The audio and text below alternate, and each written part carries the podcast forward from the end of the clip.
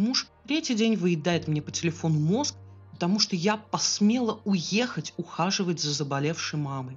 Что вы, бросила же его одного. Вот какая я плохая жена.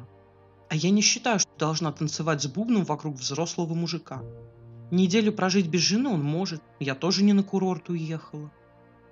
Мама у меня заболела чем-то простудным, не новомодной болячкой, поэтому в больницу ее не положили, оставили лечиться дома. Она у меня человек пожилой, плюс еще и диабетик, живет одна в области, рядом никого из родных, чтобы поухаживать. Мне сначала ничего говорить не хотела, чтобы я не беспокоилась. И не сказала бы, но я сама позвонила и по голосу слышу, что что-то не так. Расспросила, оказалось, что он уже второй день с высокой температурой. Врач был, назначение сделал. Говорит, ждет, пока полегче станет, чтобы до аптеки дойти. Я на маму скрытницу наругалась, взяла за свой счет на работе, начала собираться к маме. Ехать часа два, но я же не одним днем. Мужа я не спрашивал, я просто поставила перед фактом, что еду. «Я против», — сказал муж и отбыл на работу. «Ну, против и ладно, я тебя услышала». Но то, что муж против, для меня ни разу не повод бросать пожилую больную маму одну — Взяла вещи и уехала. Конечно, перед этим я сварила обед и ужин на несколько дней. Ну, не совсем же я монстр, правильно?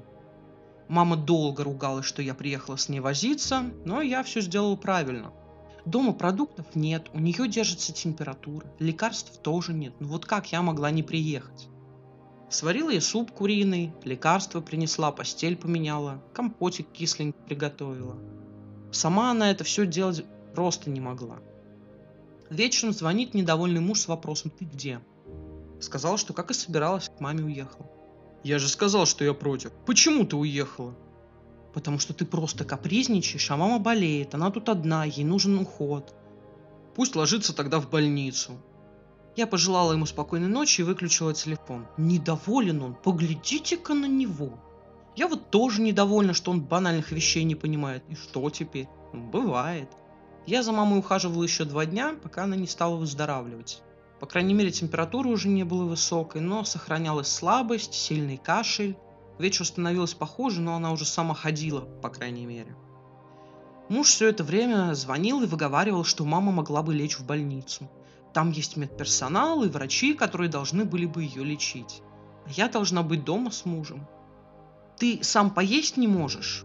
Или забыл, как стиралка выглядит – Взрослый мужик, мне третий день ноешь.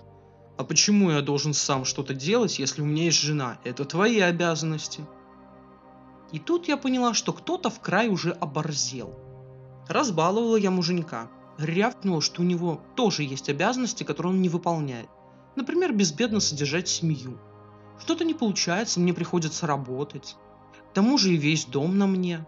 Муж еще сильнее обиделся, хотя казалось бы, куда уж дальше – Мама все это слышала, расстроилась очень сильно. Ну вот я же говорила, не надо было ко мне приезжать. Вот с мужем теперь поругалась. Нет, мама, тут как в поговорке. Не было бы счастья, да несчастье помогло.